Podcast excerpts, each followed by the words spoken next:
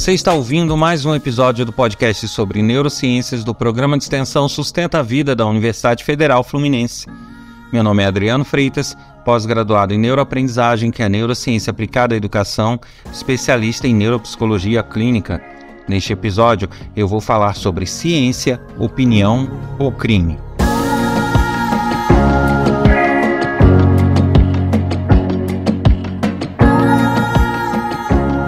Eu volto a lembrar todos do número de WhatsApp para quem quiser mandar contribuições, questionamentos, dúvidas, participar de alguma forma. Basta enviar um áudio para o número 22, código de área 992221003. Vou repetir aqui, código de área 22 992221003. Lembro também do meu canal no YouTube, que pode ser localizado lá através do meu nome, Adriano Freitas, Neurociências, onde vocês vão encontrar bastante materiais, trechos de aula, palestras e outros conteúdos sobre as neurociências. Quem gosta desse assunto vai ter sempre material interessante por lá.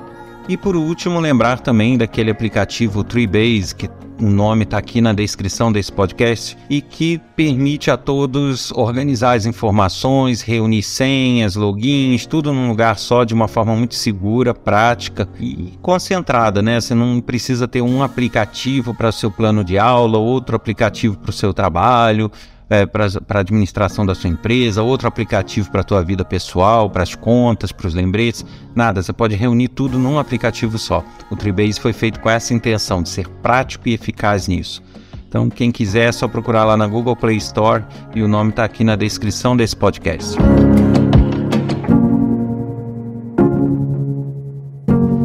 Pois é, o tema de hoje é um tema bem polêmico. Não deveria ser, não mas tem sido bastante discutido e tem gerado brigas e discussões nas redes sociais e até fora dela. Eu vou falar aqui um pouquinho sobre a ciência, sobre as opiniões e até onde vai o limite de cada uma. Né? Quando temos um crime, quando não temos um crime, quando temos uma quebra de ética ou da moral. Eu já até aviso que este episódio vai ser um dos episódios mais longos da temporada de podcast sobre neurociências, mas eu faço questão que seja dessa forma justamente para esclarecer bem, dar exemplos e para que não fique dúvidas para ninguém. Então, se prepara aí, se não pode ouvir agora, memoriza lá no teu, na tua plataforma predileta e volte posteriormente para ouvir ele por completo. É muito importante. Para a gente começar, eu vou falar um pouquinho do que é a ciência. A ciência na verdade, ela busca respostas para diversas questões que envolvem a nossa vida, a nossa saúde, o meio onde a gente vive, o universo como um todo, e busca respostas e também soluções para diversos problemas que enfrentamos, problemas de saúde, problemas né, de estruturais, em, em materiais, em obras, em construções, em produções industriais é um campo extremamente vasto porque ele realmente engloba tudo que existe no universo. Sempre tem algum cientista buscando respostas para qualquer área que a gente olhe, para qualquer é, coisa que a gente pense. Mas, é, falando nisso, muitas pessoas têm a, a sensação ou a ilusão de que é um grupo de meia dúzia de pessoas que se reúnem, chegam a uma conclusão lá entre eles e que todo mundo tem que seguir essa conclusão. Não é tão simples assim. É, existem regras internacionais, tratados, é, diversos, diversas normas e que precisam ser seguidas fielmente para que algo seja considerado científico, para que algo possa ser publicado como uma verdade científica, algo que tenha evidências científicas. E ao contrário do que algumas pessoas possam imaginar, a coisa não é tão simples nem tão rápida. Os estudos científicos, de fato, aqueles sérios, eles levam muito tempo, dão muito trabalho e são muito complexos. Não é tão simples assim. existem diversas coisas que são fundamentais para que algo seja considerado de fato científico. E mesmo que tudo isso seja seguido, depois isso tudo precisa ser revisado por outros cientistas isentos e que possam avaliar o trabalho daquele cientista que chegou a essa conclusão e daí é, a, avalizar esse, esse trabalho. Então não é uma coisa realmente rápida, não é alguma coisa simples de se fazer. Bom, dentro dessas normas existem protocolos, existem procedimentos, exigem, existem teorias e regras que têm que ser seguidas, justamente para você evitar conclusões erradas sobre os estudos. E aí é que está o problema. Você tem pessoas que muitas vezes adicionam algum elemento incorreto ou deixam de considerar outros elementos, e com isso muitas vezes o trabalho se apresenta como algo aparentemente sério, aparentemente correto, mas que parte de premissas erradas ou que parte de algum, algum pequeno elemento errado que põe por terra todo aquele estudo. E este é o problema, as pessoas entenderem isso. É, vamos a um exemplo, alguns exemplos aqui práticos, né? É, por exemplo, né, isso aí quem estudou tecnologia também aprende.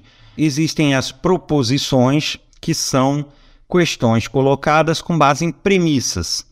E a partir dessas premissas, que são regras iniciais, a gente tira conclusões sobre essas premissas.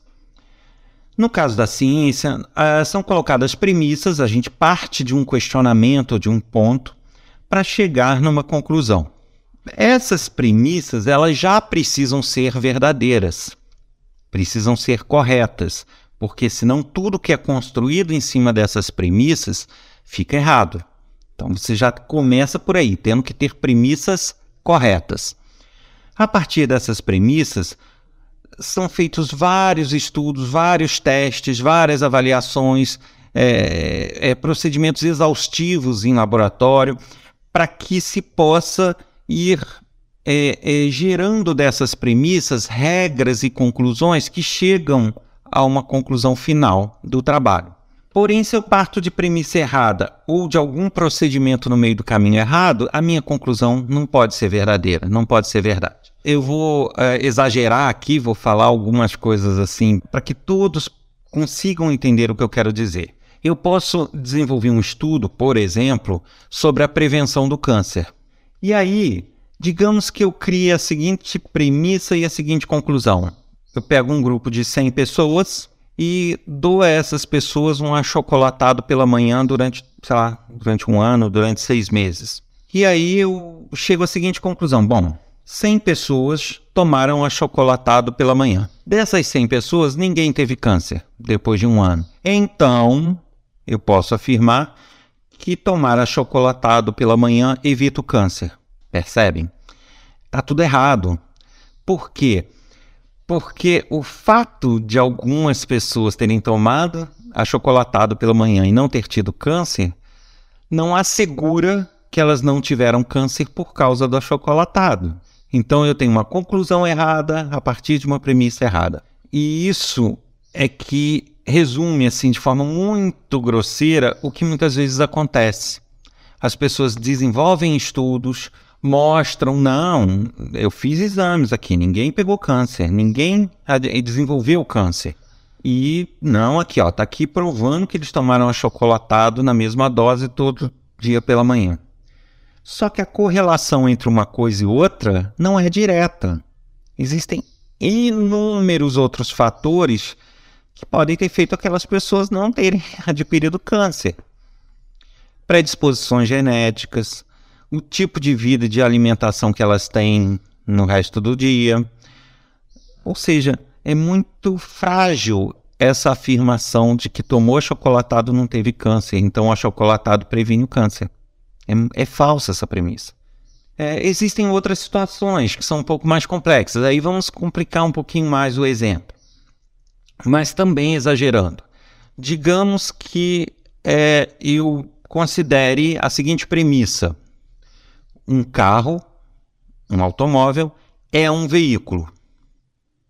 Aí eu desenvolvo todo um estudo em cima do carro, né, questões de segurança, questões diversas sobre o carro.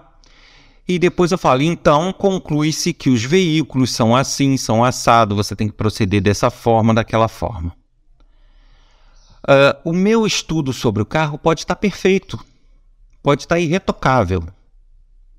Porém, eu parti de uma premissa errada, que é o seguinte: o carro é um veículo, mas nem todo veículo é um carro.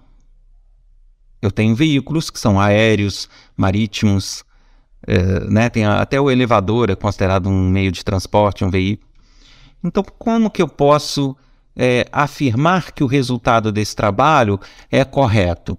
Por mais que eu tenha tido seriedade e tenha trabalhado adequadamente para concluir o que eu concluí sobre o carro. Mas eu não posso falar que aquele resultado se aplica aos veículos. Então, eu estou citando aqui vários exemplos, eu poderia ficar um dia citando exemplos como esses, de vários é, setores ou de várias particularidades, para que vocês entendam que é, o fato de eu ter uma conclusão e ter um estudo que muitas vezes parece sério, não significa que o resultado é correto. E é aí que entram os protocolos científicos, entram os procedimentos científicos, para que justamente não deixe que essas falhas ocorram. Eu estou falando aqui de falhas grosseiras, justamente para a pessoa entender, né? Mas no caso de estudos científicos, principalmente ligados à área de saúde, as coisas são mais sutis às vezes. Às vezes você tem estudos muito complexos, muito bem desenvolvidos, mas o erro foi no cálculo mínimo de uma proteína tal. Pronto, aquilo ali já lambuzou o estudo inteiro. Então eu tenho que ter muito cuidado em acreditar e avaliar os resultados quando esses resultados não têm a chancela de serem científicos, justamente porque falhas ocorrem. Uma parte dos estudos que, que geram polêmica hoje em dia por conta da pandemia são por questões políticas, ideológicas, eu entendo.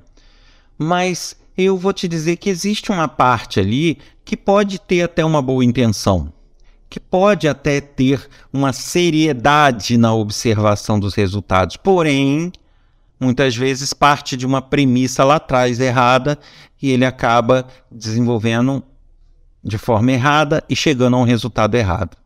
Então, por isso é que todo cuidado é pouco. E aí a ciência entra just, justamente para dar esses parâmetros, né? para poder dizer, não, o estudo está correto, ou não, o estudo está errado, não, o estudo não considerou tal coisa. Né? Os estudos científicos é, precisam fazer algo, é, inclusive, que é fundamental, que é o que se chama de isolamento de variáveis, que é o quê? Tudo que a gente faz, todas as ações e reações, tem diversas variáveis, diversos fatores fazem aquilo variar. Então, é, se eu tomo um, um remédio e ele tem um certo efeito, isso ocorre no geral, mas dependendo da predisposição da pessoa, dependendo da genética da pessoa, dependendo da raça da pessoa, dependendo do sexo da pessoa, dependendo se ela tem alguma outra doença, isso pode ter um resultado diferente. Isso tudo são variáveis. Então, não é tão simples eu fazer um estudo, justamente porque eu posso ter uh, algo que funciona, teoricamente, mas que na prática tanta coisa pode interferir naquele resultado que o meu estudo fica frágil se eu não considerar. Então, é, quanto mais variáveis conseguem ser isoladas, ou seja, eu consigo é, criar elementos no caminho que me permitem ver se aquilo teve ou não interferência externa, se eu consigo fazer é, esse levantamento, apresentar isso tudo na forma de estudos, né, ter comprovações disso tudo, o estudo vai ficando mais robusto e mais confiável. E aí a gente entra em outras questões. Existe, como eu já falei em outros episódios, os chamados vieses cognitivos. E aí a gente tem o viés de enquadramento, o viés de confirmação, Quem não ouviu esses episódios, volta lá e escuta que vai saber do que eu estou falando. Então, é, a gente tem situações onde, com estudos sérios ou sérios e equivocados ou não, ou mal intencionados, eu não vou afirmar o que, que é o que, uh, isso acaba gerando nas pessoas, despertando esses vieses de confirmação ou vieses de enquadramento, justamente por alguma convicção política que a pessoa tenha, por alguma convicção religiosa ou até por opiniões pessoais, e aquilo acaba virando uma verdade para a pessoa por conta desses vieses. Eu repito, nem sempre há uma má intenção por trás. É, às vezes existem estudos sérios, porém que se equivocaram nas premissas a partir do momento que você tem uma premissa errada, você não tem como gerar uma conclusão correta. É impossível. Então, a, a premissa é o ponto fundamental. Se a premissa está errada, acabou. Não, não adianta, o, o estudo vai todo para o lixo. Então, você parte, é, às vezes, de um estudo sério, um estudo bem intencionado, mas cuja premissa está errada. Nem sempre há má fé. E, da mesma forma, as pessoas que propagam isso, nem sempre há má fé. Às vezes a pessoa está apresentando um viés de confirmação, um viés é, de enquadramento, e ela entrou nesse viés e acaba defendendo essa ideia de uma forma que para ela é o correto. Porém, a gente tem que ter muito cuidado com isso, principalmente quando o assunto interfere na segurança. E aí eu te digo, o que, que interfere na segurança? Por exemplo, é, no caso da saúde, né? Um estudo errado, uma conclusão errada, uma premissa errada pode gerar morte ou pode gerar danos irreversíveis. Então, diz respeito à segurança pessoal de cada um. Da mesma forma, um erro de premissa ou um erro de conclusão num estudo de engenharia pode levar a um desabamento de engenharia civil e assim por diante. Né? Um, um, erro de premissa num estudo de engenharia alimentar pode levar à intoxicação e também até morte de algumas pessoas. É, é, diversas situações mexem com a integridade das pessoas. E aí a gente tem que saber disso tudo que eu estou falando e ponderar. A gente tem que sim questionar, tem que sim ver a procedência e a origem das informações que a gente recebe. Mas eu já vi alguns argumentos que falam o seguinte: bom, mas nem os cientistas sabem o que estão falando, porque cada hora falam uma coisa. Sim, pode ser. Mas não significa que houveram premissas erradas ou conclusões erradas. Significa que muitas vezes se descobriu variáveis adicionais depois. Vou citar aqui outros exemplos para esclarecer. Por exemplo, temos leis da física que garantem questões aí de velocidade, questões de gravidade, né? Temos uma gravidade no planeta Terra. Se eu jogar alguma coisa para o alto, ele vai cair no chão, salvo algumas é, condições particulares e peculiares já previstas. Então, nós temos uma, uma gravidade X no planeta Terra. E essa gravidade é regida por leis da física. Ok. São verdades científicas? São. Existe uh, uma forma de você é, burlar essa lei da gravidade? Não. Mas isso daqui a um século pode estar diferente? Pode. Por quê? Porque a ciência chegou a essa conclusão com base nos estudos e no que se tinha até aquele momento. Aí passou-se 20 anos, 30 anos, 50 anos, 100 anos, o que for. Um asteroide veio e puf, deu um murro na Terra. Aí morreu gente, houve uma catástrofe e tal. Tá, isso alterou o eixo ou a rotação da Terra. E aí, essa lei pode estar alterada? Pode. Percebem? Não significa que a ciência errou. Significa que ela não considerou uma variável que surgiu mais à frente, que foi a pancada de um asteroide. Eu estou criando questões hipotéticas aqui, né? Aí entra a questão se sobreviveria alguém ou não, mas não é essa a questão. Eu estou falando aqui como leigo de física, mas para exemplificar que coisas mais à frente podem ocorrer que alteram aquela verdade científica. Na área da saúde, você pode ter a descoberta de um medicamento que é muito bom e resolve determinado problema. Maravilha! Só que não se tinha tecnologia suficiente para analisar um determinado tipo de proteína, um tipo de substância que reage com aquele medicamento. E aí, 30 anos depois do lançamento daquele medicamento, do registro científico e tudo, descobriu-se que existe uma proteína tal que reage com aquilo, que não era possível testar antes com a tecnologia que se tinha.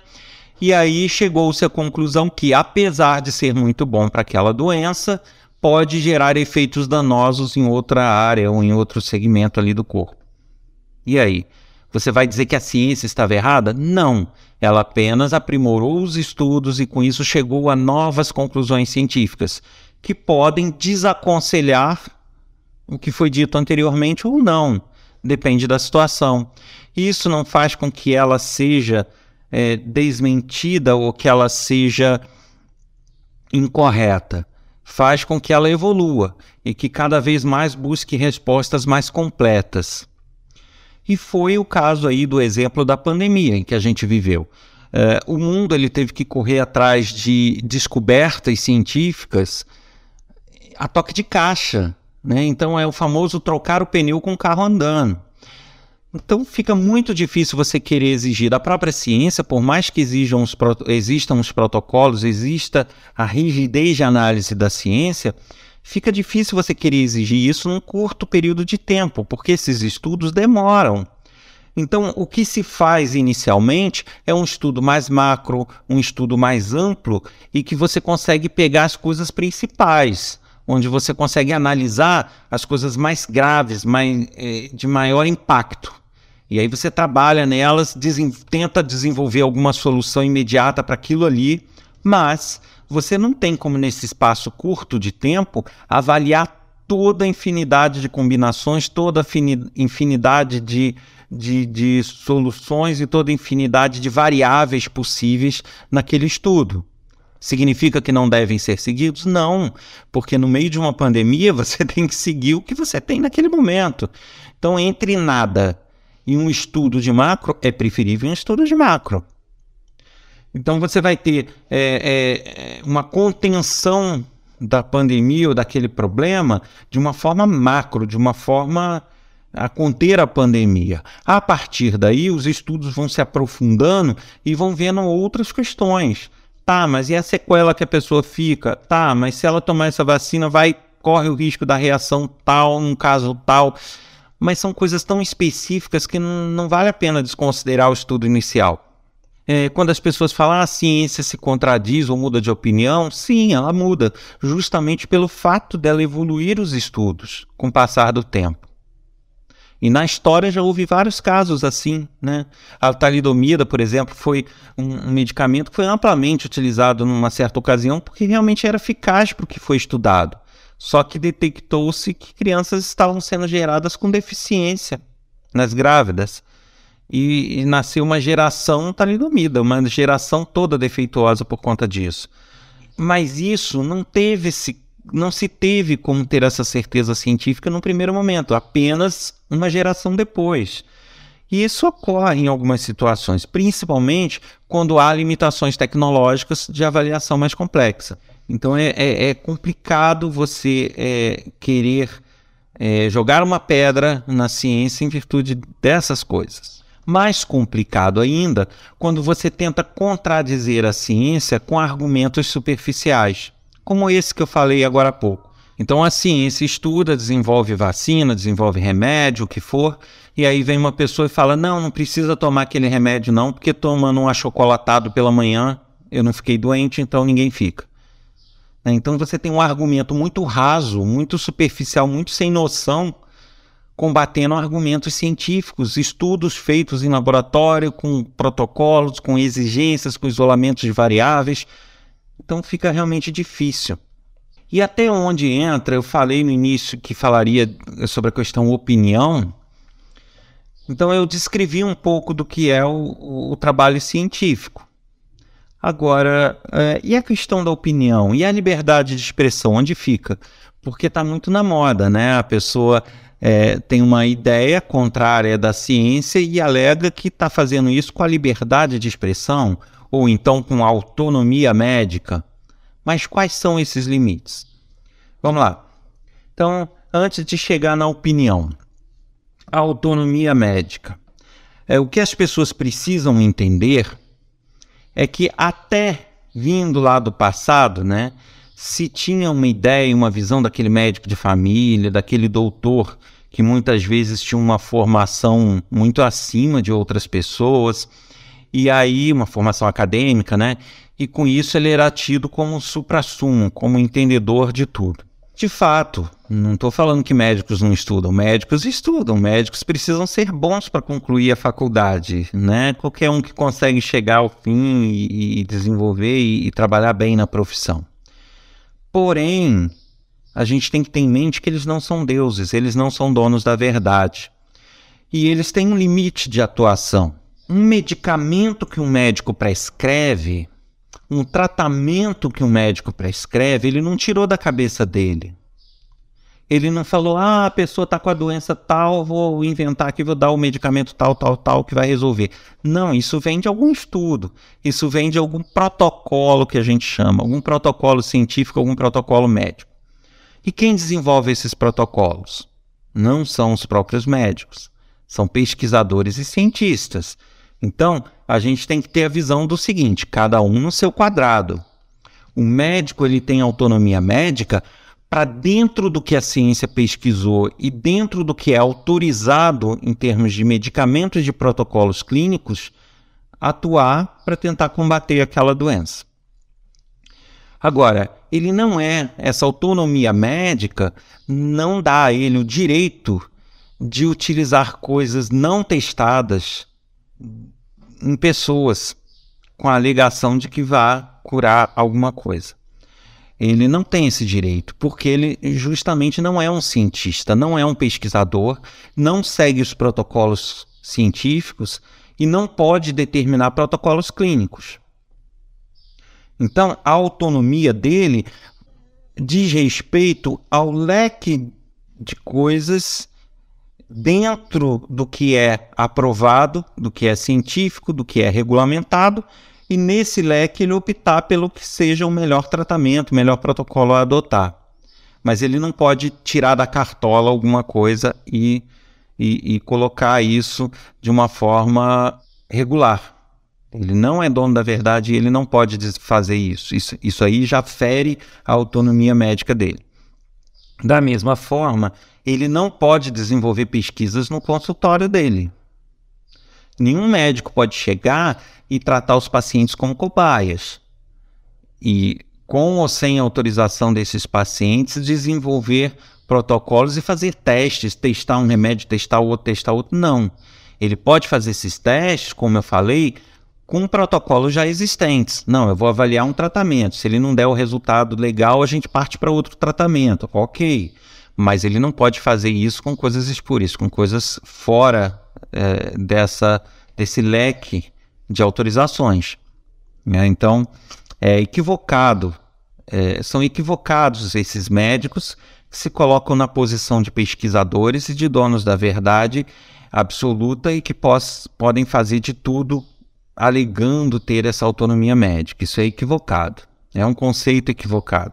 Os médicos têm sim autonomia, podem atuar, podem saber o que é melhor para o paciente. Em algumas situações, podem fazer os chamados tratamentos off-label, que são aqueles tratamentos que não são exatamente, né? Você usa um remédio que não é exatamente para uma coisa, mas que acaba servindo para outra, mas sempre com base em estudos e protocolos existentes, porque descobriu-se que um remédio para tal coisa gera um efeito colateral para outra coisa e acaba servindo. Ok, mas sempre baseado em estudos e protocolos e publicações científicas, nunca tirando da cabeça dele. E por que, que um médico não pode fazer pesquisas? Né? Eu estou falando assim no geral, é um médico de consultório. Lógico que lá no laboratório, lá é, realizando pesquisa, existem muitos médicos, sem dúvida, mas não são os médicos clínicos é, no consultório dele. Primeiro, existem órgãos regulamentadores. Né? Então, é, para que se faça uma pesquisa, para que se chegue a uma conclusão, para que se publique essa pesquisa, para que se faça checagem de pares dessa pesquisa, é preciso ter aprovação de conselhos de ética, de conselhos de ética em pesquisa, de conselhos de pesquisa, para que isso possa ser autorizado e possa ser averiguado os protocolos que estão sendo seguidos. Ele não pode ser amanhecer, ah, hoje eu vou fazer uma pesquisa sobre tal coisa, começa a dar um certo remédio para as pessoas e avalia o resultado. Ele não pode fazer isso.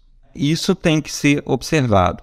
Existem médicos sérios que vão lá, conseguem as autorizações, fazem um trabalho de pesquisa sério, acompanham os resultados, publica, submete a verificação. Existe.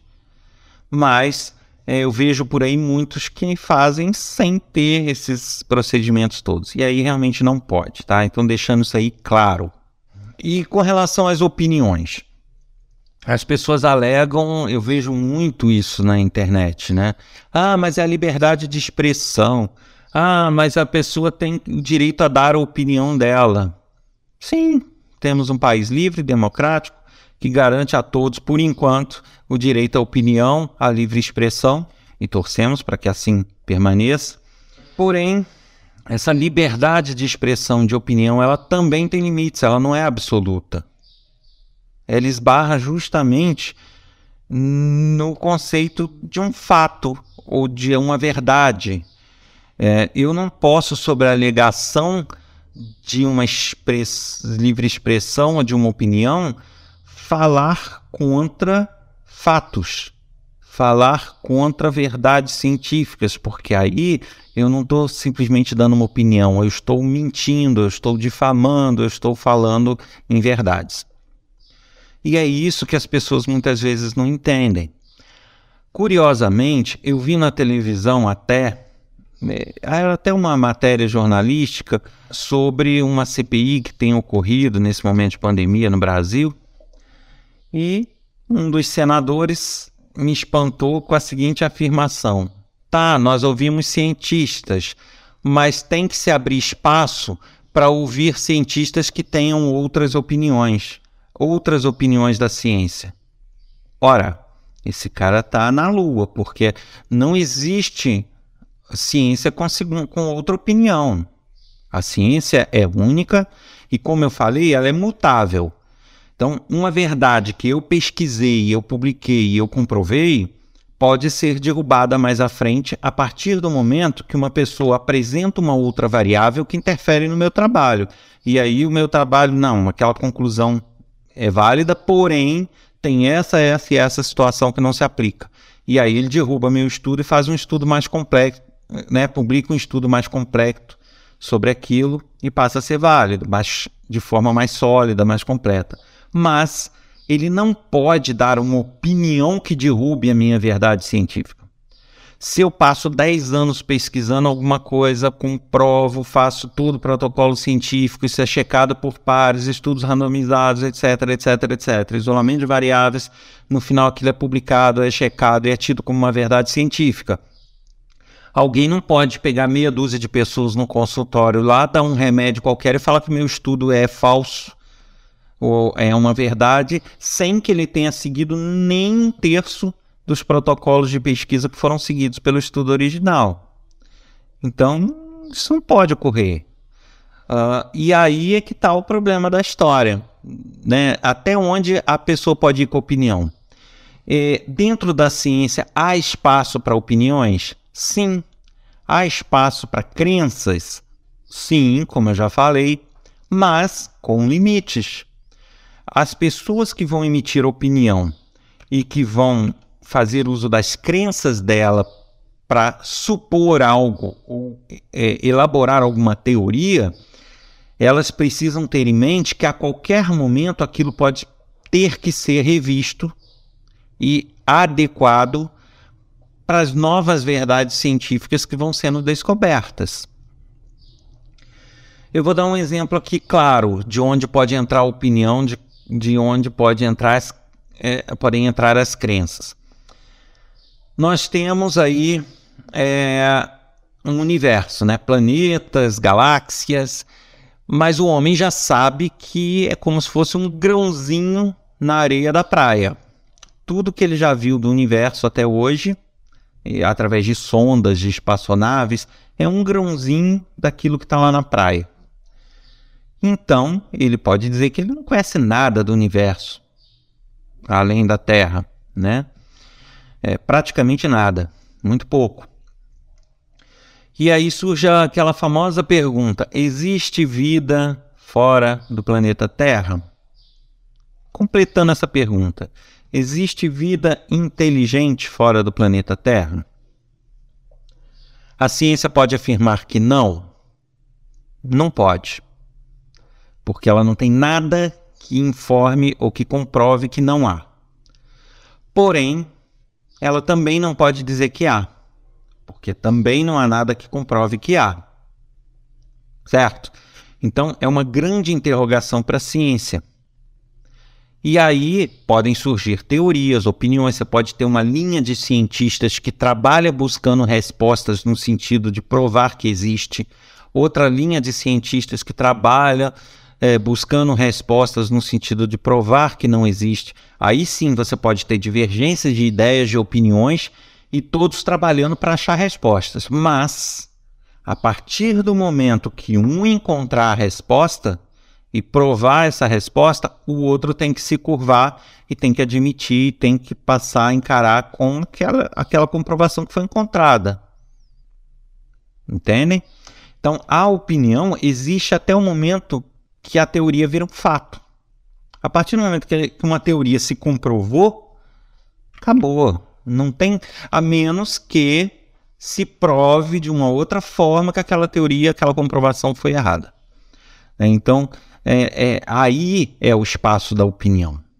Agora, eu tenho uma rocha, né, uma montanha, e todo mundo está cansado de saber que rochas são sólidas. Isso foi pesquisado, foi feita análise de material, todo mundo já está. Né, a gente aprende isso desde a tieteteca na escola.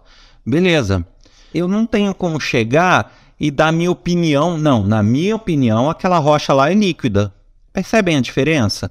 Uma coisa é opinar se há ou não vida fora da Terra, vida inteligente, porque é uma coisa que é uma interrogação ainda para a própria ciência. Agora, se uma rocha é sólida ou líquida, não é uma interrogação mais para a ciência. Já foi mais do que provado que uma rocha é sólida. Então, a minha opinião nesse caso já era. Eu não posso ter uma opinião diferente. Aliás, legalmente eu posso ter essa opinião. É uma opinião minha. Eu acho que a rocha é líquida, pronto, acabou. Ideia minha. É o meu direito pessoal. Agora, eu não posso, enquanto professor, chegar para as crianças e ensinar que a rocha é líquida. Eu não posso ir para um meio de comunicação de, de projeção nacional e é, influenciar pessoas usando a televisão ou a internet para que elas acreditem que a rocha é líquida. Aí eu estou cometendo infrações. Eu não sou jurista para dizer até que ponto isso é crime ou não é crime, mas, no mínimo, é uma coisa amoral e antiética. Porque eu não estou sendo ético do ponto de vista científico, porque eu estou passando uma inverdade, uma mentira para as pessoas e para aquelas pessoas que não tiveram oportunidade de estudo ou que não têm meios para verificar aquilo ali ou que de alguma forma são induzidas a acreditar, né? Eu estou é, sendo amoral, eu estou sendo antiético, eu estou é, é, colocando uma mentira como se fosse uma verdade. Este é o grande problema. E aí está o limite da liberdade de expressão e o limite da opinião.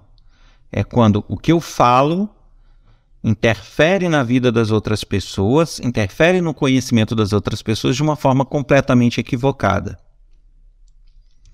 Né? E, isso fica, se torna mais grave, aí eu acho que se torna crime, quando isso causa, gera consequências para a integridade da pessoa. Se eu, por exemplo, saio com uma notícia de que ah, se a pessoa tem a doença X, ela toma meio copo de cianureto que vai acabar com a doença dela, e isso de um, totalmente sem fundamento, quando se sabe que se a pessoa tomar meio copo de cianureto, ela derrete, ela, né, ela vai né, invariavelmente morrer na hora. Então, isso daí vai gerar um dano, vai gerar morte.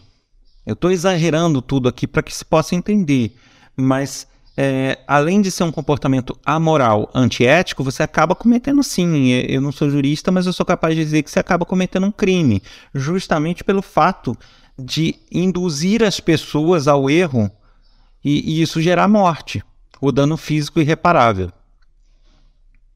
Percebem a diferença? Então, uma coisa é eu dar uma opinião sobre algo que ainda é uma interrogação para todo mundo. Outra coisa eu dar uma opinião que venha causar danos nas pessoas, com as pessoas já sabendo qual é o correto, já sabendo que aquilo é uma mentira. E é essa grande polêmica que se tem. Ah, mas a liberdade de expressão, opinião, está errado né? Tá errado. A ciência chegou a uma comprovação científica. Ok, ela pode vir a mudar mais à frente? Pode. Mas entre aquilo e um estudo raso feito em consultório de um médico, ou um estudo feito na cabeça de não sei quem que nem nunca leu um livro científico, é preferível ficar com a ciência, mesmo sujeito a mudanças futuras. Porque, pelo menos, é muito mais rígido e criterioso do que alguém que está falando as coisas de orelhada. Eu quis gravar esse esclarecimento justamente para que as pessoas tenham a consciência de que você não pode brincar com as coisas. É, a minha liberdade de expressão não me dá o direito de falar mal de uma outra pessoa é, sem menor prova. Eu inventar diversas coisas sobre outra pessoa e sair espalhando aquilo. Eu estou difamando a pessoa. Se aquilo não é verdade, da mesma forma funciona para a ciência. Eu tenho a, a, o meu direito à, opinião e à expressão totalmente garantidos em nosso país e na grande maioria dos países do mundo. Porém, isso esbarra na ética, na moral e na lei. Eu não posso usar dessa liberdade para causar danos a terceiros ou para passar mentiras como sendo verdades. Então, a, a, a conclusão desse episódio é que as pessoas ao verem uma notícia, ao verem um estudo, né? Porque muitas pessoas, aí sim eu diria que mal intencionadas, fazem uso de um título. Fulano é doutor em não sei o que, ou é pós-graduado em não sei o que, ou é médico não sei das quantas. E um médico tal afirma isso, um médico tal afirma aquilo. Ok, mas ele afirma com base em quê?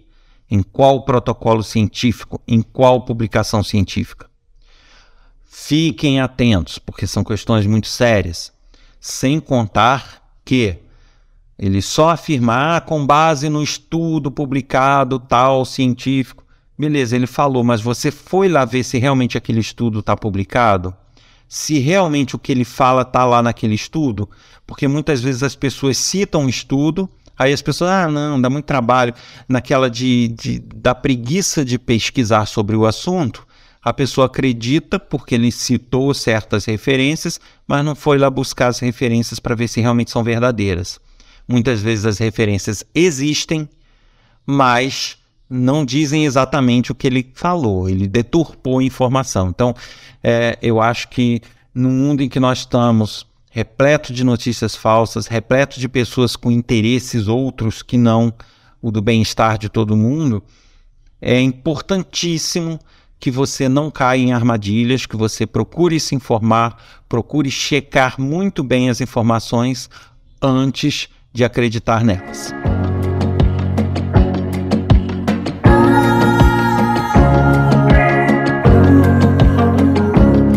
Você ouviu mais um episódio do podcast sobre neurociências do programa de extensão Sustenta a Vida da Universidade Federal Fluminense.